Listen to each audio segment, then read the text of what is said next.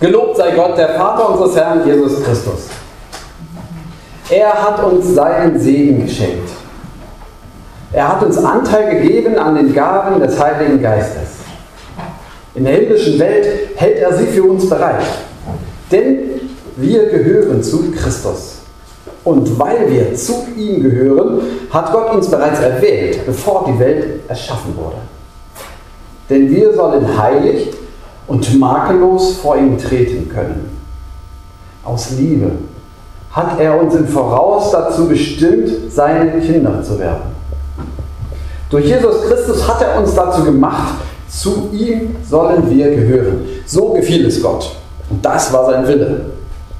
Denn das dient dem Lob seiner Herrlichkeit und Gnade. Die hat er uns gewährt, weil wir zu dem gehören, den er liebt. Durch unsere Zugehörigkeit zu ihm schenkt Gott uns die Erlösung, nämlich durch sein Blut. Und damit schenkt er uns zugleich die Vergebung unserer Verfehlungen. So reich ist seine Gnade, die er uns über jedes Maß hinaus gewährt. Er schenkt uns alle Weisheit und Einsicht, denn er hat uns das Geheimnis seines Willens offenbart. So gefiel es ihm. Und so hatte er es beschlossen. Durch Christus sollte die Zeit erfüllt werden. Und unter Christus als dem Haupt sollte alles zusammengefasst werden im Himmel und auf der Erde, und zwar durch ihn. Durch unsere Zugehörigkeit zu ihm sind wir auch zu Erben geworden. Dazu hat Gott uns im Voraus bestimmt. So hat er es beschlossen, der ja alles bewirkt. So sollte es geschehen. Das war sein Wille. Denn wir sollen dem Lob seiner Herrlichkeit dienen. Wir, die nur zuvor auf Christus gehofft haben. Durch eure Zugehörigkeit zu ihm hat Gott euch sein Siegel aufgedrückt. Das ist der Heilige Geist, den er versprochen hat. Denn ihr habt die Verkündigung der Wahrheit gehört, die gute Nachricht von eurer Rettung. Und ihr seid zum Glauben an ihn gekommen. Der Heilige Geist ist also der Vorschuss auf unser Erbe, das in der Erlösung besteht. Mit ihr nehmen wir das Erbe endgültig in Besitz. So dient das alles dem Lob von Gottes Herrlichkeit. Jemand im Haus hat gesagt, als das auf die Zelle abgedruckt wurde, oh, das ist so viel, kannst du das nicht ein bisschen kürzen? Am Ende redest du ja doch nur über einen Vers oder so. Ich habe da nichts gesagt. Ich denke, das ist gut. Ähm, das stimmt. Es ist trotzdem gut, dass es alles steht, weil ich habe festgestellt, ähm, es ist wirklich viel dran.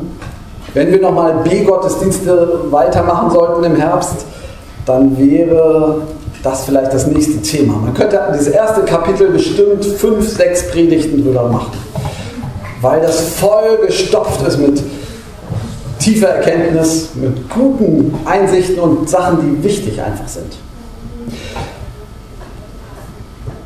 Mache ich aber nicht. Ich steige also ein und will bloß zunächst einmal einen Überblick geben. Ähm, und mein, eine Konzentration ist nicht nur auf einem Vers, sondern auf mindestens drei Versen. Aber lassen wir uns mal gemeinsam kurz durchgehen. Ich denke nämlich, dass dieses Kapitel etwas sehr Lohnendes ist. Ich habe das schon mal erzählt, als ich meinen ersten Strafdienst als Baumsoldat der DDR, noch der letzte Dumme, äh, absolviert habe. Da musste ich Strafdienste machen, weil ich immer irgendwie aus der Reihe tanzte. Und bei einem meiner ersten Nachtstrafdienste kamen so meine Mitkameraden da vorbei und jeder gab mir irgendwie einen netten Tipp. Und einer gab mir den Tipp, ach, jetzt hast du die Nachtzeit, lern doch mal Epheser 1 auswendig. Das habe ich damals gemacht. War eine gute Sache, dieser Strafdienst. Ähm, ich kann das empfehlen, ehrlich gesagt, habe ich das wieder vergessen. Ich konnte mich nicht mehr in der Gänze daran erinnern, aber trotzdem lohnt sich's. Okay, kurzer Überblick. Wenn man was lernt, ist dann trotzdem ganz gut, wenn wir Struktur haben. Worum geht es hier eigentlich? Und es fängt an, das Ganze ist ein Lob. Dieser Brief fängt an mit einem Lob Gottes. Allein das ist beachtenswert. Man nimmt an, zumindest sieht es so aus, als wenn dieser Brief aus dem Gefängnis geschrieben ist. Im Gefängnis kommen einem viele Gedanken. kann man viel klagen, kann viel schimpfen, kann seine eigene Ungerechtigkeit, mit der man behandelt wird, beklagen und so weiter. Dieser Brief beginnt mit einem großen Lob. Schon allein das ist bedenkenswert. Und er lobt Gott. Gelobt sei Gott, der Vater unseres Herrn Jesus Christus. Er hat uns seinen Segen geschenkt. Segen. Segen ist ja, wenn, wenn einer groß gemacht wird. Wenn Gott uns segnet, dann, dann bewirkt sein Wort, dass wir zu, den Größ, zu der Größe heranwachsen, zu der er uns geschaffen hat. Aufrecht durchs Leben gehen. Und wenn wir Gott segnen, gleiche Worte in der Bibel, wir sagen dann preisen, dann machen wir Gott so groß, wie er eigentlich ist. Er hat uns seinen Segen geschenkt. Er hat uns Anteil gegeben an den Gaben des Heiligen Geistes. Extra Predigt. In der himmlischen Welt hält er sie für uns bereit. Wow. Damit steigt es ein. Es steigt ein, dass wir Gesegnete sind und jetzt kommt es, wir sind gesegnet, weil wir zu Jesus Christus gehören. Das ist ein Segen, das ist nicht nur eine Entscheidung, eine Sache, die zur Geburt oder irgendwie unsere Eltern für uns in der Taufe entschieden haben oder die ich mal unvorsichtigerweise gemacht habe als Jugendlicher. Nein, es ist ein Segen darauf, dass wir zu Jesus Christus gehören. Und dieser Segen wird jetzt gesagt, äh, der beruht eben in der Zugehörigkeit zu Jesus. Und das ist nicht unsere Idee, sondern es war Gottes Idee. Das haben wir schon wieder eine extra Predigt. Ich will es trotzdem in diesem Überblick hier erwähnen. Schön übersetzt hier Vers 4. Und weil wir zu ihm gehören, hat Gott uns bereits erwählt. Er dreht das einfach um, die Übersetzung. Ich gehöre zu Jesus. Ah, das war seine Idee. Vor Grundlegung der Welt. Als er die Welt erschuf, hat er gedacht, ah, den Lehmann schaffe ich auch noch. Oder den Kiefer in diesem Fall. Ja? Oder setzen Sie Ihren Namen ein. Also vor Grundlegung der Welt hat Gott gesagt, ah, und der wird einmal mich kennenlernen. Super. Und das ist hier so schön formuliert, weil wir zu Jesus gehören, weil der ganze Epheserbrief macht keinen Umkehrschluss. Er sagt nicht, weil der nicht zu Jesus gehört, ist er nicht erwählt. Steht hier nicht. Wir werden noch starren. Wir lassen es einfach so offen stehen, weil wir zu ihm geschnitten Also es gibt einen Plan. Erstaunt und sagt, es gibt einen Plan, der fängt schon vor der Schöpfung an und er zieht sich hin. Und ich bin Teil dieses Planes Gottes. Und dann kommt der Gipfel, äh, wie ich finde, der erste Gipfel, drei Gipfel gibt es hier in diesem Abschnitt, der erste Gipfel, Vers 6. Wer einen Stift hat, der kann sich das unterstreichen und sagen, ja, dieser Vers 6, das ist meine erste Markierung, denn das dient dem Lob seiner Herrlichkeit und Gnade. Dass ich glauben darf, dient Gottes Herrlichkeit dass es einen Plan gibt in dieser Welt, zu dem ich dazu gehöre, das dient Gottes Herrlichkeit. Herrlichkeit und Gnade werden hier gelobt. Das ist sozusagen unsere Berufung in unserem Leben. Das ist jetzt der zweite Abschnitt, so von 7, können wir sagen, Vers 12 kommt wieder so der zweite Gipfel, bis dahin müssen wir durch.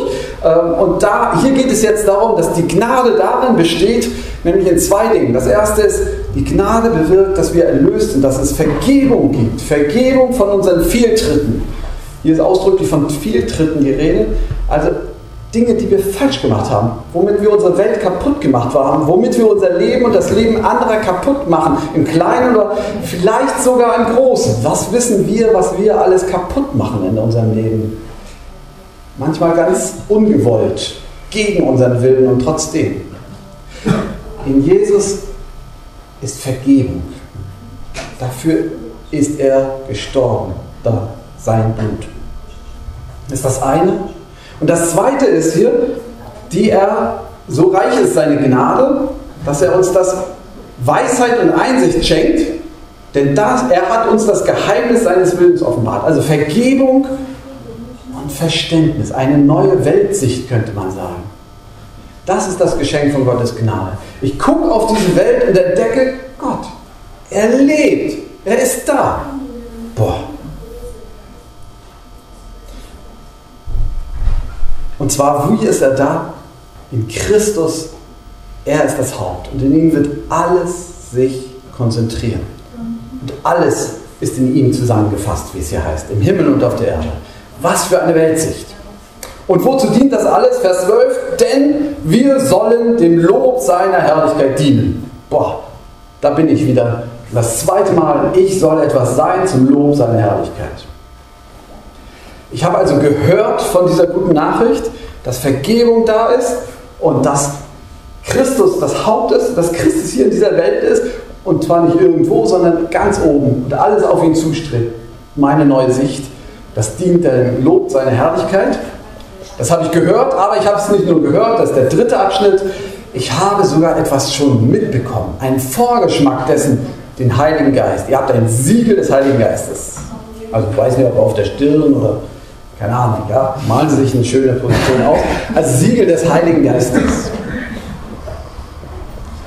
Und der Heilige Geist, den haben wir.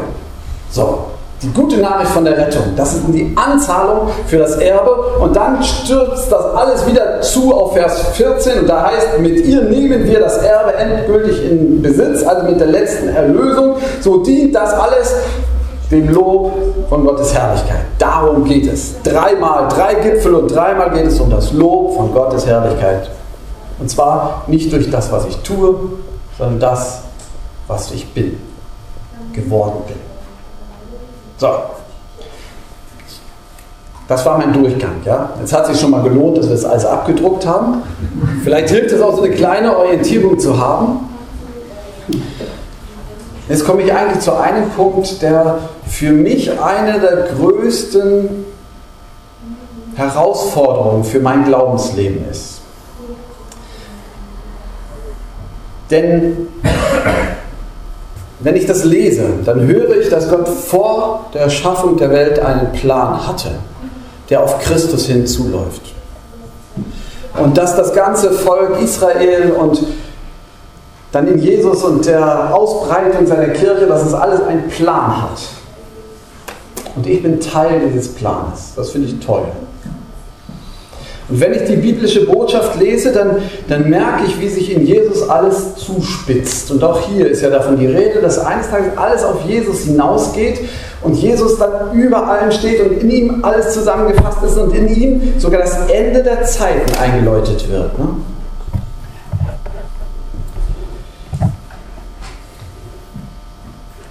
Dann sehe ich, dass seitdem 2000 Jahre vergangen sind. Und wir lesen abends immer zusammen nochmal die Bibel zu Hause und die Kinder sagen, tja, er kommt bald wieder. Ja, ja. Die bringen es ja immer so auf den Punkt. Ne? Wo ist er denn? Ende der Zeit, das war ein ganz schön langes Ende, war neulich die Bemerkung. Also das ist ja witzig, aber ich muss gestehen, dass das der Punkt ist, wo, wo ich richtig angefochten bin. Wo mir die Zweifel in mir hochkriechen. Und ich sage, Jesus, was ist das eigentlich? Ja, warum kommst du nicht? Haben die sich getäuscht? Hat sich die Bibel den Mund zu voll genommen? Weil das ist ja nicht nur eine theoretische Frage, sondern das ist ja die Frage, ist Gott in unserer Geschichte wirklich aktiv? Oder eben doch nicht? Hat das Ganze ein Ziel oder bilde ich mir das mit dem Plan nur ein?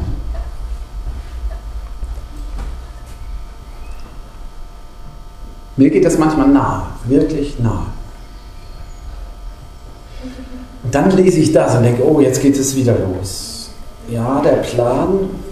Und dann, so gefiel es, durch Christus sollte die Zeit erfüllt werden. Ja, das war vor 2000 Jahren. Und jetzt? Und dann fand ich es hilfreich zu lesen, dass es sich lohnt, genauer hinzulesen. Denn der Epheserbrief hier, wie er geschrieben ist, der schreibt das in der vollendeten Form. Also schon damals, sagen wir mal, der Brief, wir schreiben es die Gelehrten, wann der so geschrieben ist, setzen wir mal irgendwas an, 80, ja. Das war schon 50 Jahre so nach Jesu Auferstehung. Vielleicht war es ein bisschen früher. Es, wir müssen uns darüber nicht streiten. Es war auf jeden Fall etliche Jahre nach Jesu Auferstehung. Die ersten waren bestimmt schon gestorben. Die ersten, die an Jesus geglaubt hatten. Und jetzt lag es in der Luft. Was passiert hier? Haben wir uns getäuscht? Und er schreibt in der vollendeten Form, Christus ist eingesetzt. In ihm ist schon alles zusammengefasst. Die Zeit ist in Christus erfüllt. Es ist passiert. Unter Christus als dem Haupt sollte alles zusammengefasst werden. Das ist nichts, wo er sagt, eines Tages wird es zusammengefasst. Nein, es sollte zusammengefasst werden und es ist zusammengefasst. In Christus ist es zusammengefasst. Der Epheserbrief, der nimmt unsere Zeit, die wir als Zeitstrahl uns vorstellen, und er sagt, es ist aufgelöst. Der Zeitstrahl ist aufgelöst in einen Zeitstrudel. Es dreht sich alles um Christus, den Auferstandenen, den gekreuzigten und auferstandenen Herrn. Es geht gar nicht mehr nur nach vorne, sondern es geht nur noch alles um Jesus Christus. Gott hatte die Idee, in diesen zum Ziel mit unserer Welt zu kommen. Seitdem drehen sich alle Generationen Immer wieder nur um Jesus Christus, den auferstandenen, den gekreuzigten und auferstandenen Herrn. In ihm ist alles zusammengefasst. Das heißt, das ist nicht nur, dass alle Frommen eines Tages zu ihm gehören, sondern die ganze Welt hat ihren Dreh- und Angelpunkt in Jesus Christus. Alles. Er kann noch so groß und mächtig und unabhängig, unberechenbar sein wie Kim Il-jung oder Donald Trump oder wen setzen Sie die Namen ein? Das ist egal. Am Ende dreht sich alles nicht um die Mächtigen dieser Welt, sondern um diesen einen, der dort gestorben ist, jämmerlich und verlacht am Kreuz. Das ist der Dreh- und Angelpunkt. Denn dieser ist auferstanden. Und es ist gar nicht so, dass die Zeit seitdem noch wartet, Jesus, komm wieder, komm wieder, komm wieder. Das gibt es. Und die Hoffnung ist gut. Sonst hätte Gott wahrscheinlich darauf geachtet, dass das nicht so in seiner Bibel steht. Aber ich glaube trotzdem, dass die Hoffnung auf die Auferstehung in der Kirchengeschichte immer wieder aufflackerte, als es um unsere Welt schlimm stand. Während der Reformationszeit gab es, sagen die Forscher, einen Wetterumschwung, einen Klimawandel, was katastrophale Folgen hatte und es war Angst da. Wir haben gesagt, es wird immer schlimmer, Jesus kommt jetzt bald wieder. Nach dem Dreißigjährigen Krieg noch Jahre danach, 1666, war wieder so eine Zeit, da wurde berechnet, da kommt der Messias wieder, große Wiederkunftserwartung. Im 19. Jahrhundert mit der äh, industriellen Revolution, das kann nicht mehr gut gehen, unsere Welt geht aus den Angeln. Da ploppten überall die Wiederkunftserwartungen und Berechnungen auf, wann Jesus wiederkommt. Ich habe den Eindruck, es ist wieder soweit. Nicht mehr christlich, aber die ganzen Weltuntergangsszenarien von ich weiß aber nicht, wie die Filme alle auf, ausgesprochen werden. Ja, aber überall. Und immer ist es, unsere Welt wird immer schlimmer, es geht nicht mehr lange gut. Und die Frommen sagen, Jesus muss wiederkommen. Ja, das unterschreibe ich. Aber wenn wir den Epheserbrief uns nehmen, wenn sich das schon eingesetzt ist, dass in Christus alles zusammengefasst ist, dann dreht es sich alles darum. Jede Generation neu muss davon hören, dass unsere Welt sich um Jesus Christus dreht. Es ist nicht so, dass wir aufs Chaos zustürzen und am Ende irgendwie der Weltuntergang ist und der wird vielleicht christlich gedeutet. Nein, es gibt keinen Weltuntergang. Der Weltzielpunkt ist Jesus Christus. Wir wissen die Physiker und rechnen uns das vor, die Welt, die wird irgendwann mal in der Sonne tatsächlich verglühen. Und skeptische Politiker sagen bis heute, die, die Macht an Waffen, die immer mehr, immer größer wird und die Kompliziertheit unserer Welt, das kann nicht mehr lange gut gehen, das mag sein. Aber auch dann ist nicht der Weltuntergang das Ziel, sondern Jesus Christus ist schon als Ziel eingesetzt. Unser Abschnitt fordert uns auf, umzudenken. Wir steuern nicht auf das Chaos, auf das Ende zu, sondern wir steuern und drehen uns um Jesus Christus, der schon eingesetzt ist als die Erfüllung dieser Zeit. Mich hat es getröstet. Und das heißt, wenn ich es für mein Leben runterbreche, dass ich, dass ich nicht komplett heil sein muss, sondern Jesus Christus mich aus seinem Plan heraus erwählt hat. Ich muss nicht vorher heilig und makellos werden, sondern ich bin es in seinen Augen und darf deshalb in seinem Namen reden. Wenn ich daran festhalte, dass Jesus Christus mir vergeben hat und mir diese Einsicht gegeben hat, dann lobt ihn das einfach, weil ich daran festhalte. Wir sind berufen, mitten in dieser Welt, die wir oft nicht verstehen, an Jesus Christus festzuhalten, um den sich alles dreht und zu sagen, liebe Leute, das ist unser Ziel, nicht das Chaos in der Welt. Jesus Christus ist unser Ziel und wir sind gerufen, alle uns auf ihn ausrichten zu lassen wie sich die Eisenspäne ausrichten, wenn man ein Magnet dran hält. Es ist unser Ziel, auf Jesus Christus hin ausgerichtet zu werden. Und wenn wir daran festhalten, dann loben wir Gott mit unserem Leben.